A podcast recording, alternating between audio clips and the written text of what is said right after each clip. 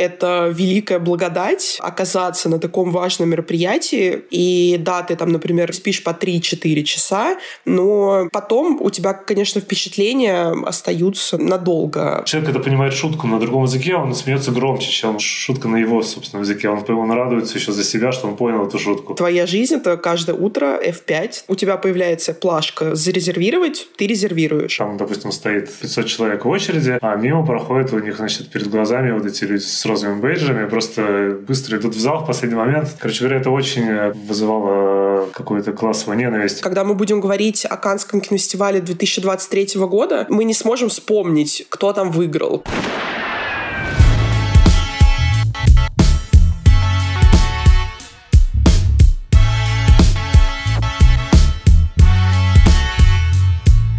Всем привет! Это подкаст Кинопоиска крупным планом. Меня зовут Дуля Джинайдаров, я редактор видео и подкастов Кинопоиска. А я Всеволод Коршунов, киновед и куратор курса «Практическая кинокритика» в Московской школе кино. Каждую неделю мы обсуждаем новинки проката, иногда разбираем классические фильмы, а еще советуем, что посмотреть. Сегодня у нас в подкасте необычная тема, потому что мы впервые обсуждаем кинофестиваль. То есть не какой-то конкретный фильм, не какую-то большую тему, не режиссера, а прям самостоящее событие. Вот у нас уже было несколько выпусков про Оскар, но это все-таки главная кинопремия мира. А мы хотим поговорить про, логичным образом, главный кинофестиваль в мире, Канский, который в этом году проходил э, во второй половине мая. И, конечно, у нас уже был, кстати, спешл с Кинотавра в сентябре 2021 года, но там был больше фокус не про сам фестиваль, а именно про текущее состояние российской киноиндустрии. Если не слушали, то очень советую. Мне кажется, это самый интересный с точки зрения структуры наш эпизод. Но в сегодняшнем выпуске мы поговорим точечно про Канны. Потому что есть ощущение, что, да, если Оскар — это чемпионат мира среди мейнстримного кино, голливудского кино, главной кинематографии мира, то Каннский кинофестиваль — это такой кубок мира среди кино авторского. И пропускать такой важный феномен киноведческому подкасту как будто бы уже и неловко. И мы сегодня просуждаем про то, зачем нужны Канны, зачем нужны вообще фестивали. И к нам присоединятся коллеги с Кинопоиска Станислав Зельвенский и Кира Голубева, которые, в отличие от нас, в этом году ездили в Канны и расскажут нам подробнее про всякие закулисные секретики и проанализируют распределение призов и вообще итоги конкурса. Потому что я вот ни разу не ездил на Каннский фестиваль и хотел все-таки позвать гостей, которые могут побольше про это рассказать. Вот прям с пылу жару только что выпрыгнули с Лазурного берега и запрыгнули к нам в подкаст. Всеволод, а ты бывал в Каннах? Ты знаешь, вот нет. У меня неоднократно была возможность, как-то тоже все откладывал, откладывал. Думаю, ну, как-нибудь потом, как-нибудь потом. Как бы, с одной стороны, это страшно интересно, и понятно, что главный фестиваль мира, и надо на нем побывать, естественно. Но как-то вот все я откладывал это до лучших времен. Все как-то ссылался на какие-то дела. Вот, поэтому, увы, нет. Но я при этом понимаю атмосферу большого международного кинофестиваля. Я многократно был на фестивалях международных, даже был в жюри этих фестивалей. Поэтому, конечно, эта атмосфера мне понятна и даже в чем-то антипатична кстати. Я вот небольшой поклонник этой гламурной составляющей фестиваля. Все эти, знаешь, красные дорожки, все эти фуршеты, шампанское. Я все время забегал со всех этих официальных мероприятий на кинопросмотр. Я ведь такой, знаете, дайте мне кино, дайте мне прильнуть к экрану, все остальное меня интересует в меньшей степени. Да, ну вот э, в этом, мне кажется, есть одна из главных особенностей любого кинофестиваля, особенно Канского, что это, конечно, праздник кино, и люди, которые о нем читают, они ездят на него, чаще всего получают представление о том, что вот там премьеры, вот люди ходят, вот какие-то впечатления, вот мнения, вот рецензии, вот какие фильмы нам нужно ждать в следующие полгода. Но Каннский фестиваль, конечно, всегда был и сейчас остается тоже совокупностью, во-первых, искусства, собственно, самого кино, вот это вот то, что, например, нам с тобой интереснее всего.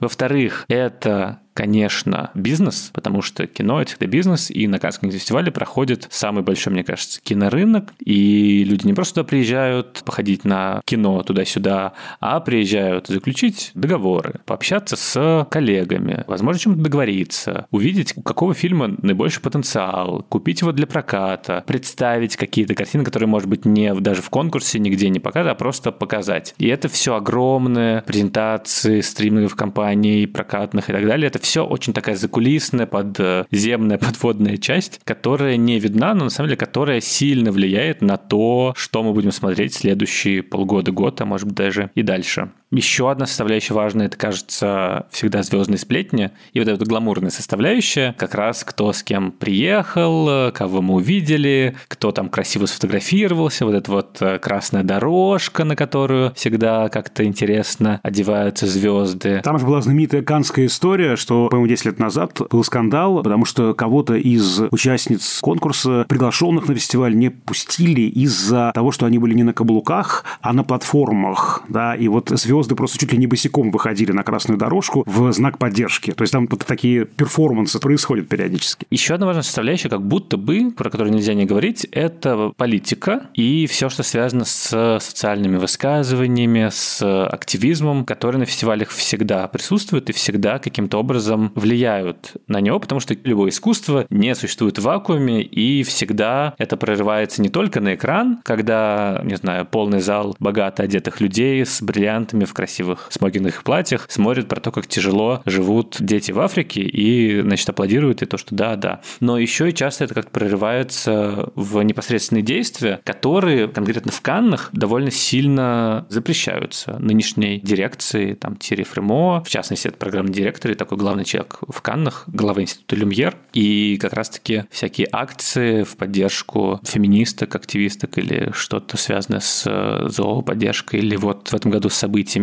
в Украине, это все скорее не пускается. И Канны, насколько я понимаю, следует завету Жана Кокто, который был председателем в начале 50-х, который говорит, что кино, оно вне политики. Здесь только про искусство, и, собственно, он тогда удалил и «Ночь туман», документальный фильм про концлагеря, и «Хиросиму, любовь моя» тоже не попал в конкурс Каннского фестиваля, потому что как бы здесь не место для политики. И нынешняя дирекция Кан, она тоже скорее вот в эту сторону двигается, то есть это не Берлинский кинофестиваль, который весь построен на политическом жесте, на активизме. И даже не Венеция, которая все-таки чуть более современная, где могут пройти женщины без каблуков, и где как-то приветствуют всякие стриминги, новые технологии. А Канны как будто бы у них образ такой вот старушки Европы такого вот уважаемого седого кинофестиваля. Я думаю, важно вспомнить, почему все так, да, ведь это связано с историей фестивалей. Канны возникают как конкурент уже существовавшим двум фестивалям, довольно политизированным. Первое, ведь фестиваль в мире – это фестиваль венецианский, который возникает в 1932 году на острове Лидо по инициативе Бенита Муссолини как главная площадка для демонстрации и распространения фашистской идеологии. Собственно, там даже были неоднократные скандалы, связанные с тем, что главные награды получают именно итальянские фильмы фашистской направленности, но не международные фильмы, которые были лишь огранкой для того, чтобы более ярко, более громко, престижно прозвучал итальянский фильм. И, кстати, интересно, что ведь изначально фестиваль Венеции был задуман как часть биеннале, как часть выставки. Это, правда, выставка. Выставка, когда люди из индустрии приезжают обмениваться идеями, обмениваются контактами, изучают договоры, сделки. То есть это, опять же, исторический момент. В противовес с Венецией спустя три года, в 1935 году, в СССР в Москве проводится всесоюзный э, кинофестиваль, Московский кинофестиваль. Собственно говоря, именно с этого времени надо бы отчитывать историю Московского кинофестиваля. Но поскольку в оттепельное время возрожденный ММКФ решил отстраиваться от сталинского периода, он начинает свою историю с конца 50-х годов. Да, поэтому первый фестиваль, да, это фестиваль конца 50-х. А вот тот как бы фестиваль 35 -го года, он как бы нулевой. Там была поставлена задача противостоять тлетворному влиянию Венеции и демонстрировать всему миру прекрасные социалистические ценности. И Канны возникают как раз вот в этой конкурентной среде. В 1939 году должен был пройти первый Каннский кинофестиваль. Но накануне буквально всех показов начинается Вторая мировая война. Фестиваль откладывают на 10 дней. Все думают, что этот ад кончится довольно быстро, но он, как вы знаете, затягивается. И только в 1946 году возобновляют работу по подготовке и проведению Каннского фестиваля. И, собственно, в 1946 году он и проходит. И сначала он проходит осенью, а потом его переносят на весну, чтобы уже окончательно, наоборот, разойтись с Венецией. И э, действительно, вот э, уже в 50-е годы возникает эта идея «мы вне политики», мы хотим отстроиться от этих двух старейших фестивалей, которые возникают на этой политической волне. Но, конечно, политика в Канны приходит в любом случае. Да? Май 68 года, знаменитая майская революция, Трюфо повисает на занавесе дворца фестиваля, собственно, мешая ему открыться. Луи Маль объявляет, что фестиваль не может проходить, когда в Париже и в других городах Франции, да и вообще по всей Европе проходят волнения. Мы не можем здесь одетый в шубы, в смокинге, в бриллиантах, смотреть какое-то кино. Жизнь требует другого. И правда, фестиваль не проводился. Да, всего лишь несколько раз в истории Кан э, были такие случаи, когда фестиваль не проводился. Поэтому, да, с одной стороны, Канны отстраиваются от политики, с другой стороны, конечно, политика неизбежно проникает в фестивальную жизнь. Просто есть представление о Каннах, что действительно это чуть-чуть такой вот пенсионерский кинофестиваль. Ну, окей, не пенсионерский, а старомодный. Он как бы блюет традиции, и в связи с этим как бы есть несколько, условно, проблем, связанных с Каннами, кроме того, что они запрещали женщинам ходить без каблуков. Например, последние годы в основном конкурсе, который вообще главный, собирается чаще всего программа уже сложившихся авторов, сложившихся метров. То есть прошли времена, когда мог бы выиграть дебютант Содерберг в Каннах, и чтобы Канны открывали какие-то новые имена очень ярко. Или, не знаю, чтобы Тарантино приехал со вторым фильмом, когда у него первый такой вот инди какой-то хит. Открытие новых имен происходит в параллельных программах, которых разрослось невероятное количество. От «Особого взгляда», вторая по престижности, до двухнедельника режиссеров, до недели критиков, там еще Синий Фондасьон есть, который поддерживает студенческие, есть программа короткого метра, есть вообще какие-то кинопоказы и прочее. И вот от этого есть какое-то ощущение, ну не стагнации, но просто такого сбора статских советников, а не коллежских асессоров, условно. И еще одна аналогия, сбор докторов наук и некоторых особенно отличившихся кандидатов, но не младших научных сотрудников и не аспирантов. И нету как-то там уже вот это ощущение юности, какой-то свежей крови, и от этого, мне кажется, нет ощущения какого-то взрыва часто. То есть самые яркие фильмы, как правило, там действительно, если возникают, то значимый мастер чем-то удивил. Вот какой-то снял нетипичный фильм, но чаще всего что-то похожее, либо хуже. То есть, не знаю, Кен Лоуч приезжает который год, дважды лауреат Золотой пальмовой ветви, но в целом его включают в основной конкурс просто потому, что ну, он дважды лауреат Золотой пальмовой ветви, а как бы как не взять его новый фильм в программу, и в итоге ты смотришь на вот этот конкурс основной и думаешь, да, я знаю там половину имен, это классные режиссеры, великие, легендарные, но в остальном у тебя не происходит каких-то прекрасных открытий, и они появляются только когда какие-то люди со вторыми фильмами или французы возникают, вроде Альчи Рарвахер, которая получила за лучший сценарий в Каннах, кажется, 19 года за фильм «Счастливый Лазарь». И я такой, а кто это вообще? Что за прекрасное кино? Должен посмотреть. Знаешь, но при этом у Кан есть репутация такой лаборатории, которая все-таки дает фильмы за какие-то прорывы в области киноязыка. Вспомним и «Наши летят журавли», единственная картина отечественного кинематографа, которая была удостоена «Золотой пальмовой ветви»,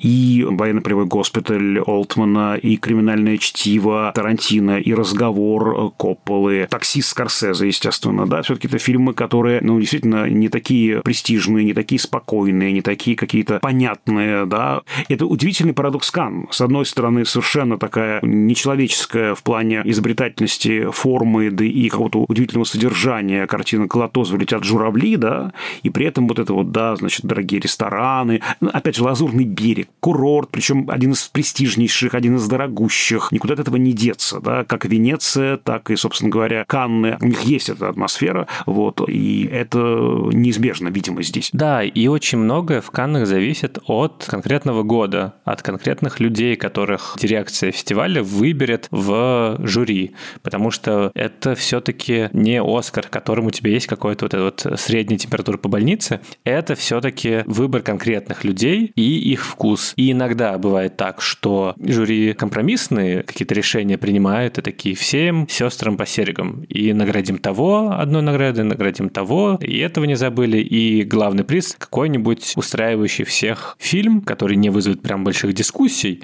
но при этом на какую-то важную тему. Или же просто всем понравился понравился. Ну, точнее, меньше всех раздражает. Такое бывает. А бывает, что и какие-то резкие решения конкретные люди принимают. То есть, не знаю, Квентин Тарантино, который наградил 9.11 э, по Фаренгейту, документальный фильм Майкла Мура, антибушевский, антиреспубликанский, невероятно как бы заряжена полемическая картина, это крутое решение, но это и Тарантино. Или же, не знаю, в 91 кажется, году, когда Бартон Финк, братьев Коэн, выиграл 5 наград, то есть Золотую пальму, там что-то за режиссуру, за сценарий. Ну, то есть э, так вообще обычно на Оскарах раздают, а тут отдал, э, кажется, это был Поланский, не помню, не к ночи будет помянут, который, ну, просто такой смотрел, смотрел фильмы, думал, что за какая-то ерунда, а потом посмотрел Барт Финк и такой, о, наконец-то, нормальное кино и отдал ему все награды. Такое вот бывает. Поэтому, конечно, всегда очень интересно смотреть за этой конъюнктурой. Тут, конечно, сразу стоит уточнить, что вот я говорю, Тарантино отдал, Поланский раздал.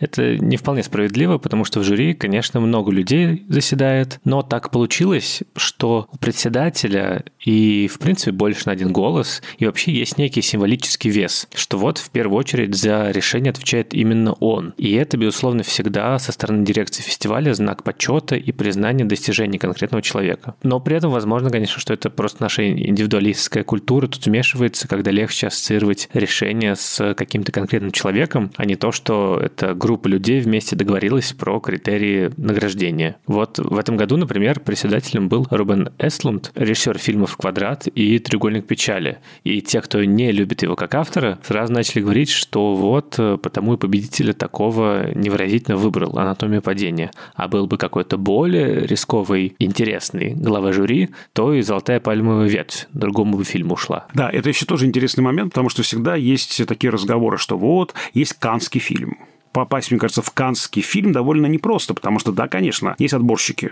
есть корреспонденты Канского фестиваля, которые вот занимаются регионами, вот, допустим, странами бывшего СССР, Восточной Европы, занимаются Жель Шапрон, и вот он, конечно, знает всех, его тоже знают все кинематографисты, он как бы охотится за этими новыми фильмами, новыми именами, но он лишь проводник. Вкус Шапрона здесь, в общем-то, ничего не дает, да? Ну, хорошо, даже если мы говорим про отборочный комитет, даже если мы говорим про конкретного арт-директора, все равно есть жюри, которое всегда каждый год разное. Только вот Жан Кокто несколько раз подряд возглавлял Канское жюри, жюри, но это скорее аномалия. А так каждый год все сменяемо, да, власть сменяема. И кто будет в жюри, как там все распределится, этого не знает никто. Когда вы подаете заявки на фестиваль, вы не знаете, кто будет в жюри. Поэтому вот формула канского фильма, на мой взгляд, такая полемическая фигура, и скорее ее нет, чем она существует все-таки, да. Да, ну и еще, кстати, вот про отбор и отборочные вот эти вот комиссии. Понятно, что это огромная машина система, то есть по каждому региону есть свои специалисты, продюсеры подают изначально заявки, если ты автор с именем, то, конечно, он как-то проходит сразу, а иногда люди, которые отбирают, не знаю, дебюты или короткометражки, то сколько им нужно отсмотреть, это всегда, конечно, тоже такой вот сложный выбор, и часто удача, что какой-то фильм все-таки попадает в хоть какой-то конкурс, и участие в любом конкурсе — это уже, на самом деле, большой успех, тем более основной конкурс — это вообще как бы уже высшая лига, куда тем более попадают в основном уже заслуженные авторы.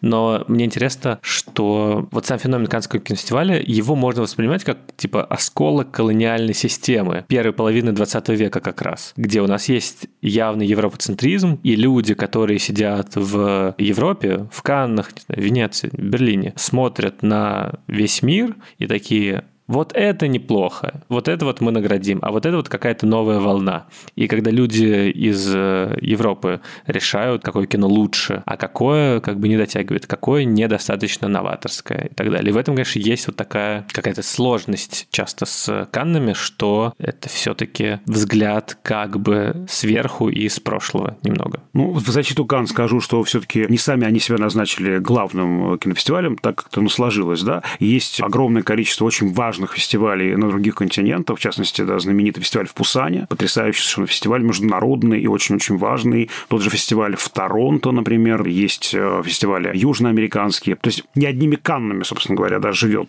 мировая киноиндустрия. Да, ну мы с тобой уже как-то заговорились. Давай все-таки перейдем к людям, которые были в Каннах. И э, давай с ними поболтаем про то, как прошел фестиваль этого года и вообще, как оно там на Лазурном берегу.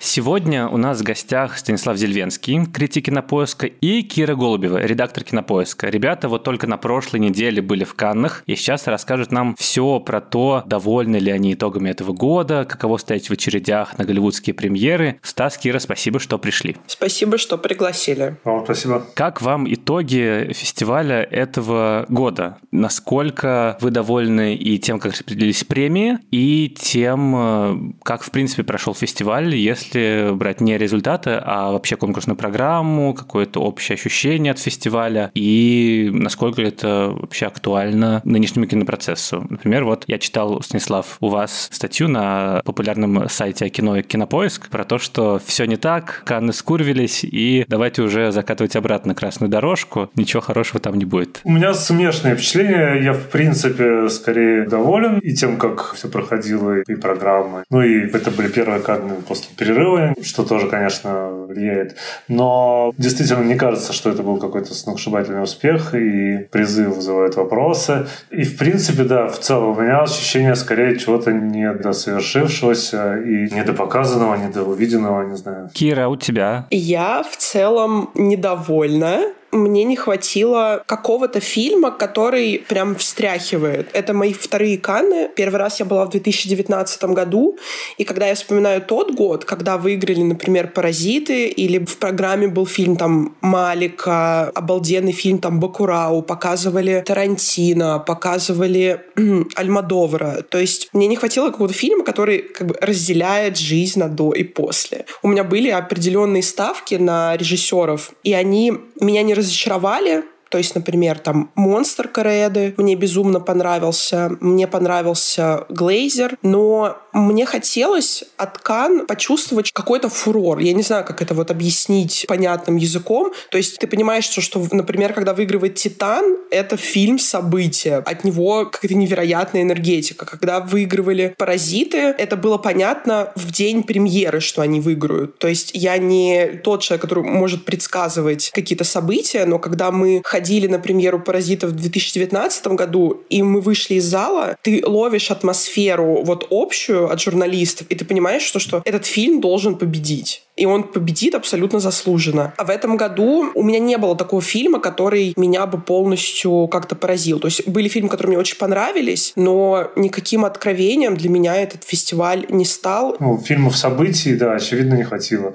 Там это как бы, да, не вопрос даже качества, это не вопрос там, какой-то скандальности, это что-то такое третье. Но, правда, это фильм, про который там потом люди хотя бы несколько дней, а бывает, что и месяцев, бывает, что и там целый год потом разговаривают и там спорят и так далее. Вот этого, очевидно, не было. И там при всей замечательности, допустим, нового Скорсезе. Ну, это не тот фильм, о котором там месяц будут люди говорить. То есть понятно, что это будет какой-то все равно там хайп по этому поводу, но это даже не ирландец, мне кажется, наверное. Вот пройдет год или, может быть, даже меньше, и когда мы будем говорить о Канском кинофестивале 2023 года, мы не сможем вспомнить, кто там выиграл. Вот, кстати, про победителей. Часто же люди, в принципе, запоминают только победителей, кто выиграл какой-то главный приз, золотую пальму ветвь или же главный Оскар. И в этом году победу Рубен Эслунд отдал «Анатомии падения». Фильм, который, насколько понимаю, не был ни у кого фаворитом. Вот, и хотя жюри, в принципе, раздало условно всем популярным у кинопрессы фильмам какие-то призы,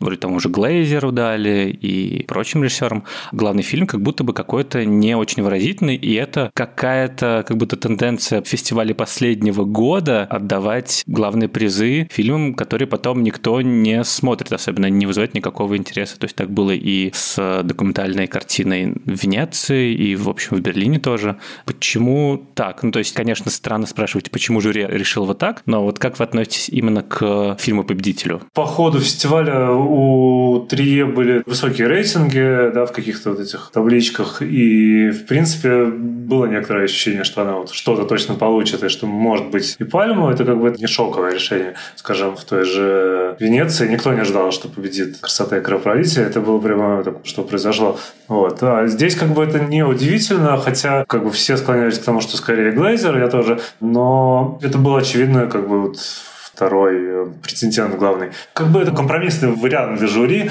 Это качественный фильм э, на вечные темы, с одной стороны, с другой стороны, актуальные, там вот всякие вопросы гендерного противостояния и так далее. И такие решения, они всегда раздражают, но, с другой стороны, их много, их становится больше действительно в последние годы, потому что, ну, как бы люди ходят немножко на цыпочках по разным причинам, ну, по состоянию, скажем так, культурного климата, и пытаются держаться середины, находить есть компромиссы. Есть ли какие-то общие тенденции того, как развивается Канны в последние годы? В общем, Канны держатся более-менее одной линии. Была какая-то история вот с этой войной со стримингами в какой-то момент, да, вот как раз в 19-18 с бойкотом Netflix и так далее. Но, как мы видим, Apple TV представляет Скорсезе. То есть э, история про культурную войну Кан, последний бастион э, какой-то синефилии против стримингов и вообще всего нового, он как бы недолго простоял. Сейчас все вроде как более компромиссно выглядит. Э, вот. И в принципе, я не могу сказать, что Канны принципиально отличаются там, да, от той же Венеции. Есть какие-то нюансы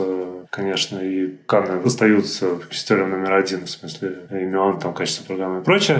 Вот Берлин сейчас вообще немножко ушел в более нишевые какие-то истории. Ну, и есть Торонто, понятно, который, ну, это вообще немножко другая история. Это зрительский фестиваль, и как бы завязанный на Оскаре и на всем прочем. Но в таком европейском синефильском мире, конечно, Канны по-прежнему номер один. Ну, и понятно, что пандемия там тоже все перетряхнула. Сейчас все по-другому устроено с очередями там и прочим. Вот, но, в общем, это технический момент, понятно, что это не, может быть, не то, что там всем интересно. Вот мне интересно, если честно, Кира, можешь рассказать про то, как вообще это проходит? Вот всегда есть такое представление о том, что это какой-то Диснейленд для кинокритиков и людей, которые пишут о кино. Так ли это? Разобьешь ли ты этот светлый образ, Кира? Как оно проходит вообще? Не знаю, вот я про очереди много слышал. Что-то про бейджики. Я чуть-чуть развею миф об этом обо всем. Если представлять о том, что ты, например, приезжаешь в Канны и просто смотришь кино, и все это, конечно, абсолютно потрясающее чувство.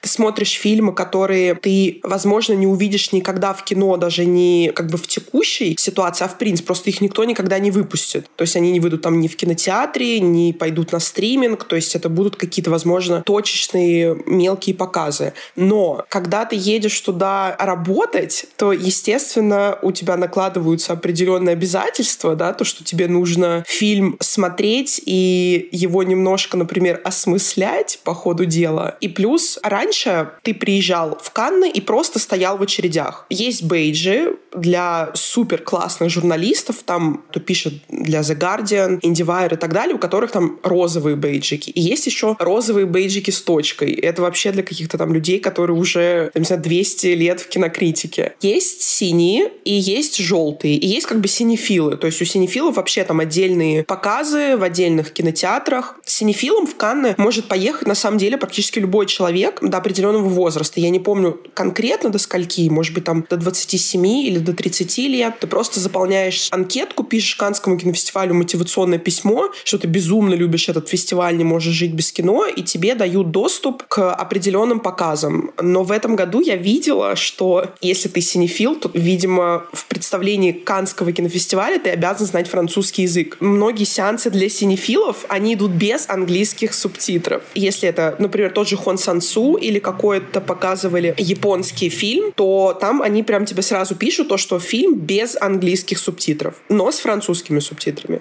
Так что у тебя выхода как бы нету другого. И получается раньше, там до 2019 года, ты просто полагаешься на удачу. Ты приходишь со своим бейджем каким-то там, например, если у тебя желтый, то удачи вообще можете просто не улыбнуться, потому что у меня был желтый, в этом году у меня был синий. То есть как бы я проапгрейдилась немного. И, например, я приходила в 2019 году на Тарантино, и я стояла три часа, но я не попала на него. И я также не попала на Маяк Эггерса, тоже отстояв очередь. А сейчас ты должен просыпаться там где-то в 6.50 утра, заходить в свой личный кабинет и секунд за 10 начинать обновлять страничку вот так вот.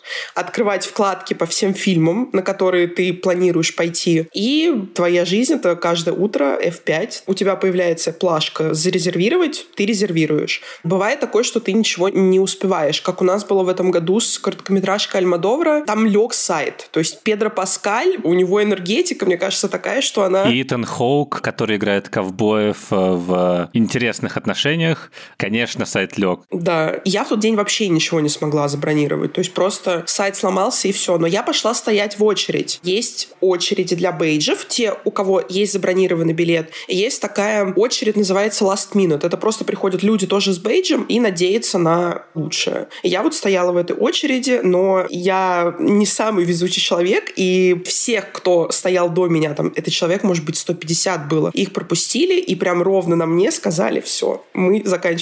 Но я не знала, что делать, у меня не было сил даже расплакаться, если честно. Я просто смиренно развернулась и ушла. Поэтому, да, мы много обсуждали, как бы смеялись над очередями, но, конечно, они не такие большие, как были раньше, просто все равно приходится иногда стоять, если это особенно большая премьера. То есть, например, на Анимарете очереди не было вообще. Мы пришли, показали свой QR-код и зашли в зал. Поэтому тут, наверное, зависит от твоего взгляда на жизнь. Если ты любишь концентрироваться на чем-то хорошем, то ты, конечно, будешь думать о том, что это великая благодать оказаться на таком важном мероприятии для человека, который, например, любит кино. И да, ты там, например, не высыпаешься или не спишь, или спишь по 3-4 часа, но потом у тебя, конечно, впечатления остаются надолго. Поэтому это, конечно, здорово, и здорово ощущать, что ты сидишь и смотришь какой-то фильм вот прям первый, что вот ну никто пока не видел его, а ты сидишь и ты его смотришь, и еще другие увидят его вообще непонятно. Когда у тебя есть такое, не знаю даже как это сказать, чтобы никого не обидеть. Ну просто, что ты круче некоторых, как бы, потому что у тебя вот есть возможность посмотреть того же Скорсезе или там, не знаю, «Город астероидов», который мне, например, не нравится, но тем не менее ощущать, что ты все равно его посмотрел раньше других. Ощущать, что ты первая начала его ненавидеть. Да, да, да, да, что ты первый можешь это сделать. Первый вопрос. В Каннах был всегда, какой, цвета у тебя бейдж, и это очень такая вот система была, потому что складывались очереди, но, например, у розовых, а тем более у розовых с точкой, у них все равно есть возможность всегда зайти, поэтому там, допустим, стоит, не знаю, 500 человек в очереди, а мимо проходят у них, значит, перед глазами вот эти люди с розовыми бейджами, просто быстро идут в зал в последний момент. Короче говоря, это очень вызывало всегда какую-то классовую ненависть есть. А во время ковида сделали систему с QR-кодами и с онлайн-бронированием для того, чтобы можно было людей э, рассаживать и потом отслеживать, если кто-то заболеет. Короче говоря, это на самом деле было сделано исключительно вот для этой истории эпидемической, вот, чтобы можно было всегда посмотреть, кто где сидел точно и так далее. Но при этом как бы ковид более-менее ушел, а это все осталось, и они решили, что так удобнее. И в каком-то смысле это тяжелее с этими серверами, которые там ложатся всегда. Но, конечно, это снижает нагрузку вот с очередей, из толкучки, из всего вот этого нервика бесконечного, который всегда был там, что да, ты стоишь три часа, и ты не знаешь, пойдешь ты или нет. Мне всегда было интересно, и у меня есть, например, такая иногда особенность, если я знаю, что какой-то фильм точно посмотрю, я ничего про него не читаю, я не смотрю трейлеров, я не смотрю никаких описаний, чтобы прийти с пустым восприятием, чтобы никто не сделал никакие рамки. Насколько это сильно влияет на твое восприятие фильма, не знаю, сравнивая с тем, как другие люди реагируют. Меняется ли как-то восприятие фильма на кинофестивале в отличие от обычного проката или от, не знаю, стриминга? То есть вот э, Кира сказала про чувство внутреннего возвышения над э, чернью. Это я на совсем имею в виду, конечно. И есть ли еще что-то такое? Конечно, зал профессиональный реагирует не так, например, как зал обычный зрительский, да, более эмоционально, как ни странно. Плюс тут еще такой есть нюанс, что на фестивале собираются люди из разных стран, владеющие разными языками. То есть значительная часть людей смотрит фильм не на родном языке, часто и с неродными субтитрами. И э, человек, когда понимает шутку на другом языке, он смеется громче, чем шутка на его собственном языке. Он, он радуется еще за себя, что он понял эту шутку. И поэтому в зал фестивальный всегда как бы вот немножко как истерически реагирует вот там то, что, в принципе, шутка и шутка. А, мы поняли эту шутку, мы все вместе сейчас на ней смеемся. Немножко вот это есть. Вот. Ну и, конечно, трепет от, если это особенно какой-нибудь человек, который, может, 10 лет не снимал, и вот он что-то снял, и ты это смотришь. Я хочу, вот, кстати, официально сказать, заявить, да, все очень любят подсчитывать кто сколько кому хлопал на премьерах. И все иногда делают прям новость из этого. Там показали фильм, ему аплодировали там 6, 8, 12 минут. Это все вообще не имеет никакого значения. Абсолютно любому фильму, если это премьера, на которой присутствует режиссер, всегда будут аплодировать. Даже если это просто вот ужасный фильм, ему всегда будут хлопать. И потом, например, на пресс-конференции даже вопросы будут задавать довольно какие-то комплиментарные, но абсолютно не говорит длительность аплодисментов о том, насколько это хорошее получилось кино. Возможно, есть определенные исключения, когда фильмы там аплодируют там супер долго. Там вот «Паразитам» аплодировали ужасно долго. И то есть Пон Джун Хо, он уже стоял, он уже просил перестать, потому что он хотел пойти поесть или выпить. Такое есть, но в целом это просто как бы дань уважения вот как бы режиссерам и вообще команде за то, что они сделали. Про подсчеты и рекорды. Понятно, что приятно быть среди первых зрителей фильма. Понятно, что можно подсчитывать количество минут на аплодисментах. А также критики еще любят э, подсчитывать, сколько фильмов в течение фестиваля они посмотрели или сколько фильмов в день они смотрели. Какой у вас личный фестивальный рекорд в день? Пять точно было, шесть, может быть. Вот, ну, конечно, если бы мне нужно было правильно что-то писать, естественно, можно было бы каждый день смотреть там по шесть фильмов, но, к сожалению, это просто физически невозможно. Я до шести не дотягивала, но пять было. Вот. Минимальное, мне кажется, было три. И то потому, что они иногда очень неудобно ставят расписание, и фильмы иногда прям накладываются друг на друга. И вот один из основных минусов фестиваля то, что вот он длится, например, там 10-11 дней, и некоторые фильмы, которые показываются в начале, у них есть, например, 10 сеансов. То есть, например, какой-нибудь там город астероидов, у тебя есть 10 возможностей попасть на него. А чем ближе как бы фестиваль к концу, то, например, там фильм Алича Рарвахер, который показывали последние там три дня, у тебя есть возможность, там, 4, кажется, вообще сеанса. Есть в этом какая-то несправедливость, что одни фильмов очень много раз показывают, а других просто потому, что они стоят в конце, у тебя меньше шансов шансов, например, его увидеть. А вот если бы вы были Рубеном Эслундом, да, или членом жюри, но лучше Эслундом, потому что там же есть плюс один голос, да, преимущество председателя.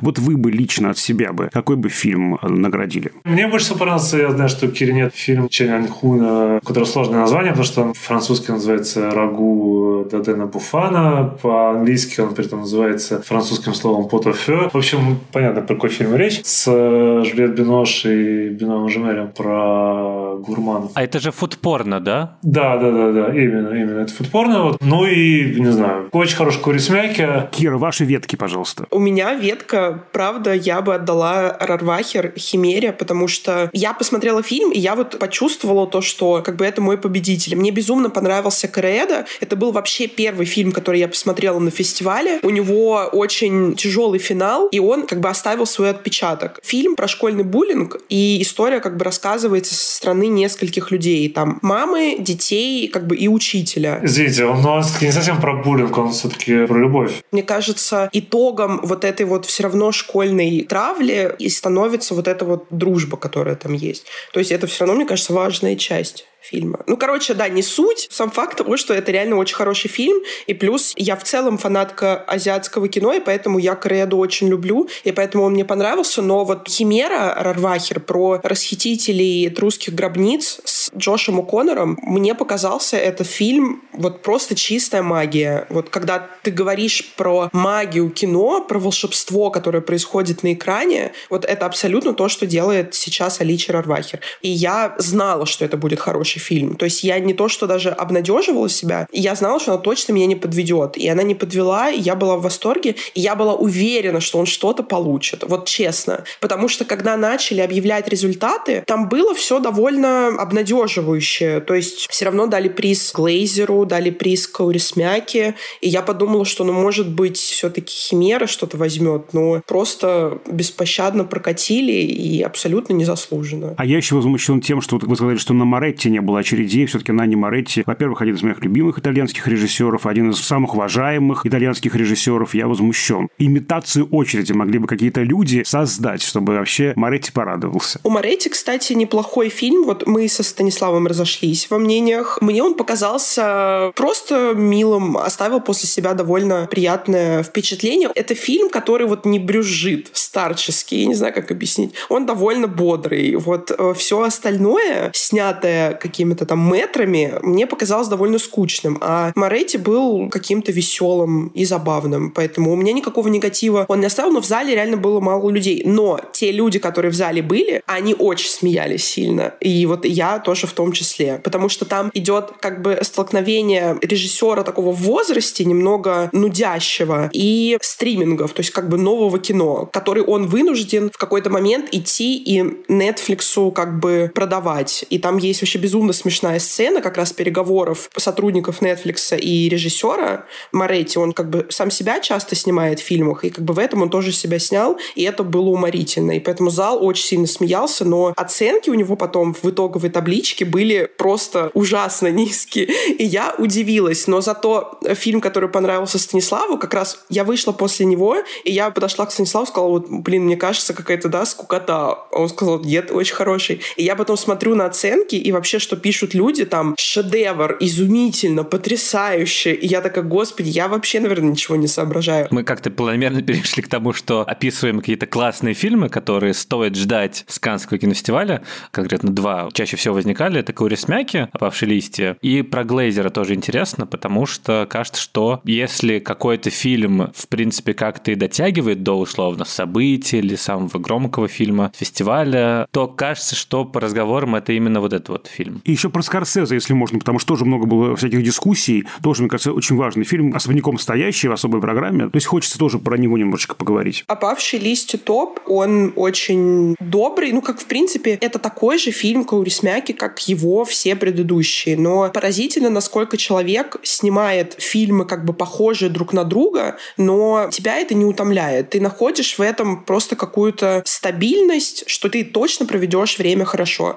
Мне кажется, это вообще самый добрый его фильм. Просто история любви между двумя людьми. Вот как бы все. То есть там ничего не происходит, но за этим очень приятно наблюдать, потому что там есть очень много каких-то маленьких моментов, над которыми, ну вот я, например, плачу, да, насколько все как-то очень трогательно и без какого-то надрыва. То есть из тебя не выдавливают слезы, а просто ты не можешь не проникнуться к этому, ко всему. Поэтому я очень рада, что фильм получил награду. Мне он тоже очень понравился. Я, если можно, дополню, что все-таки важный момент, что это не просто история любви, да, а что это, как всегда, опять же, у Смяки очень социально заряженное кино, и это фильм про отверженных, да, про аутсайдеров современного капиталистического общества. Вот, э, Глейзер, как вы знаете, по роману Эмиса, покойного недавно, вот, и это такой как бы художественный жест в каком-то смысле, то есть не традиционный фильм в том плане, что там практически нет сюжета, да, там мало что происходит, это скорее такая как бы инсталляция на тему банальности зла и так далее. Это фильм про коменданта Освенцима, его семью. Вот, и мы, собственно, наблюдаем за их повседневной жизнью. Папа ходит на работу, значит, мама копается в саду, а тут же, значит, стена, и за ней барак виден, и там что дым э, все время идет, и там сложный саунд-дизайн. Тихо-тихо слышны какие-то вопли, выстрелы там прочее, и вот как бы весь этот ужас, он таким идет фоном, а мы видим, наоборот, быт предельно лишенный каких-то моральных категорий. Ну и там какое-то легкое есть развитие, его там куда-то переводят, потом его возвращают. Вот, но в, в принципе это вот такая как бы медитация. Хотя, на мой взгляд, это не полностью, может быть, удавшийся фильм. А что у вас, Кира, по этому поводу? Мне в целом, наверное, немножко испортил впечатление то, что я прочитала заранее отзывы о нем, то есть из-за того, что много сеансов, ты уже иногда, когда идешь на фильм, ты заранее можешь понимать, как отреагировали критики. И я очень ждала этот фильм. И из-за того, что, наверное, я прочитала, что это шедевр, это гениально, это фильм, который полностью переосмысляет кино про Холокост,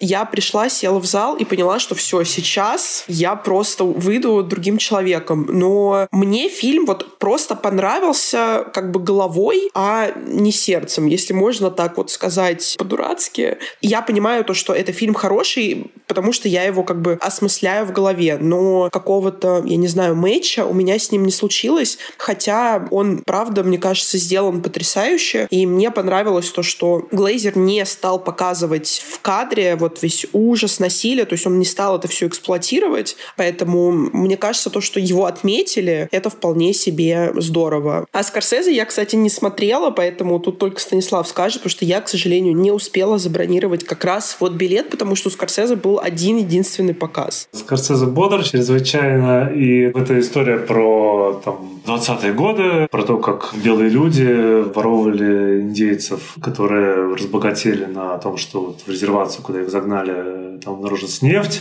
Вот, и Роберт Де Ниро играет реально существовавшего человека, землевладельца, который все это организовал, а Ди Каприо, в общем, это, я так понимаю, тоже реальный персонаж, но в большой степени додуманный для фильма. Его племянник, который после войны приезжает туда и принимает участие во всех этих схемах. Он такой отчасти идиот немножко. Вот, и фильм, может быть, не такой веселый и увлекательный, и энергичный, как какие-то хиты э, Скорсезе народные, типа «Волка с Уолл-стрит», например, если брать последние. Собственно, тема довольно мрачная, и он такой, скорее, неторопливо удушающий. Я получил большое удовольствие и, безусловно, очень высокого уровня кино, и я думаю, что, конечно, в сезон наград, он тоже будет э, каким-то важным контендером, так сказать. Ну, в общем, мы все его увидим осенью. Будем ждать новых фестивалей, новых кан. Все-таки всегда это э, событие, действительно, да. Понятно, что год на год не приходится, но все-таки такое главное событие фестивального года, поэтому очень было здорово погрузиться да, в эту атмосферу. От очередей до этих оваций. Спасибо вам большое. Вам спасибо. Спасибо.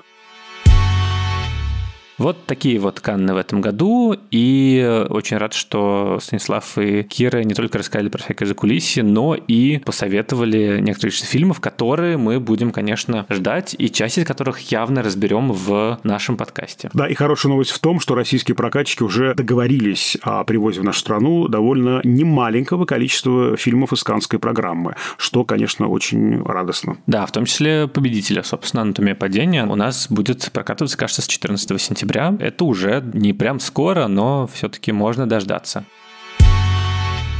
А сейчас, все до того, как мы попрощаемся с нашими слушателями, я хотел тебя расспросить про твою книгу, которая вышла 1 июня в Букмейте. Это книжный сервис, который доступен на по-путейски Яндекс Плюс, и, собственно, то самое приложение, в котором вы можете читать электронные версии книг, слушать аудиокниги, и где есть большой выбор всяких разных тайтлов и очень удобное приложение. Сам пользуюсь и сам там читал некоторое количество книг. Вот последнее был «Бронепароходы» Алексея Иванова, так что очень советую. Вот, а там вышла книга Всеволода «Призвание режиссер». Расскажи-ка о ней, Всеволод, а как ты расскажешь, я проанонсирую, что у нас есть промокод для наших слушателей, чтобы они подписывались на Bookmate, или если у них нету подписки на X+, то у них появилась она сразу с Bookmate, если у них есть подписка на X+, то просто у вас появится дополнительная опция с Bookmate. Ну, слушай, началось все 4 года да, я прямо даже вот не верю, да, это в какой-то другой жизни все началось.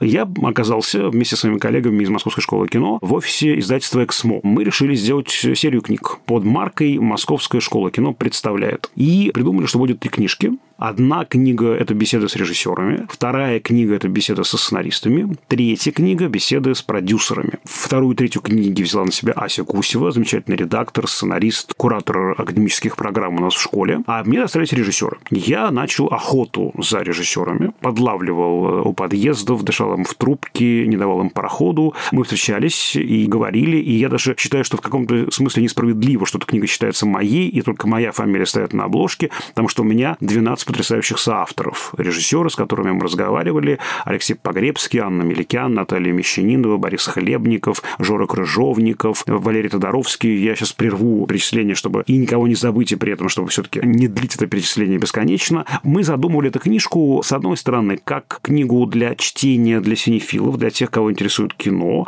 поэтому мы, в общем, старались рассказывать какие-то истории, байки. Во-вторых, это была задумка сделать практический учебник по кинорежиссуре. В чем чем-то похожее на книгу, сейчас будет очень неприличное сравнение, слишком комплиментарное для меня, похожее на книгу, которую написал Трюфо да, в беседах с Хичкоком. Да, он много чего узнал, и вот как раз эти интервью расшифрованы и выложил знаменитая книжка Трюфо Хичкок. Да, для меня это вообще лучший учебник по режиссуре, потому что Хичкок буквально не как с журналистом, а как с режиссером с Трюфо разговаривает, и ему секретики профессиональные выкладывает. Действительно, мы говорили о профессии, о том, что такое съемки, что такое монтаж, какие ошибки совершают начинающие авторы, в чем есть ловушки, подводные камни. То есть, по сути, получилась такая серия из 12 мастер-классов. С одной стороны, там есть и много информации профессиональной. Я просто расширил очень сильно свой взгляд о профессии режиссера. А с другой, там есть истории, которые будут интересны широкой публике. Поэтому это такая вот книжка, которая между профессиональной и широкой аудиторией. И для меня это были очень важные встречи. Ты знаешь,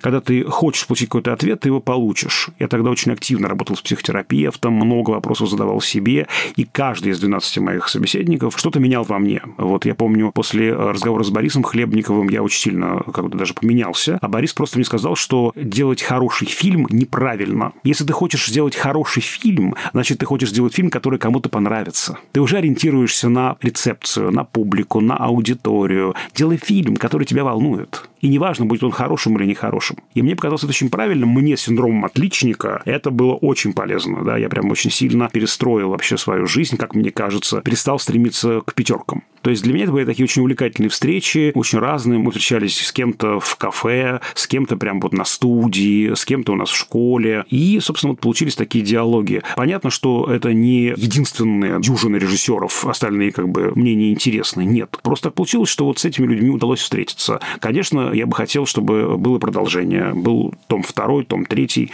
понятно, что есть и режиссеры старшего поколения, режиссеры более молодые, очень интересные, яркие. Но вот еще что интересно, все мои соавторы в этой книге получились режиссерами плюс-минус одного поколения, связанные с так называемой новой российской волной конца 90-х, начала 2000-х, так называемые новые тихие, как их окрестили с легкой руки Бориса Хлебникова. И вот, мне кажется, это интересно, что еще также в книге можно обнаружить портрет поколения. Супер, очень интересно. Я уже читал отрывок, который опубликован на Кинопоиске с Валерием Тодоровским, и с сегодняшнего дня можно прочитать всю книгу на букмейте. В описании к этому подкасту во всех платформах мы дадим ссылку на промокод. Извини, Всеволод, я не знаю, насколько тебе надоела эта шутка, вот, но просто мы как-то решили сделать промокод «Пирожок» латиницей, капслоком, где «Ж» как «ZH». И его можно ввести, и если у вас уже есть аккаунт на Яндексе, то у вас появится подписка Яндекс Плюс. Или же, если ваш был Яндекс Плюс уже подключенный, то появится опция букмейта. И скачаете приложение букмейта, и можно читать и книгу Всеволода, и много разных других книжек тоже. Но в первую очередь, конечно, прочитайте книгу Всеволода, нажмите, что вы читаете ее, получите удовольствие.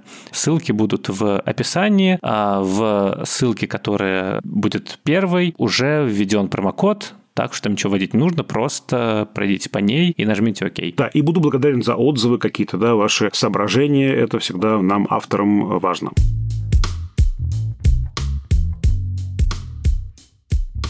С вами были, как обычно, Дуля Джинайдаров и Всеволод Коршунов. До встречи в следующем выпуске нашего подкаста «Крупным планом». Напомню, что на наш подкаст можно подписаться в Apple Podcasts, Яндекс Музыки, CastBox и всех аудиостримингах, а также на YouTube-канале подкаста Кинопоиска. Мы очень ждем ваши комментарии, оценки, вопросы и пожелания по темам будущих выпусков. Пишите отзывы на Apple Podcast, ставьте там 5 звездочек и сердечки в Яндекс Музыке. Таким образом вы подпишетесь на наш подкаст. В Apple Podcast тоже подписывайтесь здесь. Еще у нас есть почта подкаст собаки кинопоиск.ру и, конечно же, телеграм-канал общим планом. Уже нас больше 12 тысяч людей в этом канале, какое-то огромное количество. Кажется, не все слушают каждый эпизод, но в любом случае здорово, что вот вы есть. И в этом телеграм-канале мы выкладываем эпизоды, разные доп. материалы, мемы, опросы, картинки и общаемся со слушателями. Над этим эпизодом работали звукорежиссер Лера Кусто и продюсер Бетти Исакова. До скорых встреч. До свидания.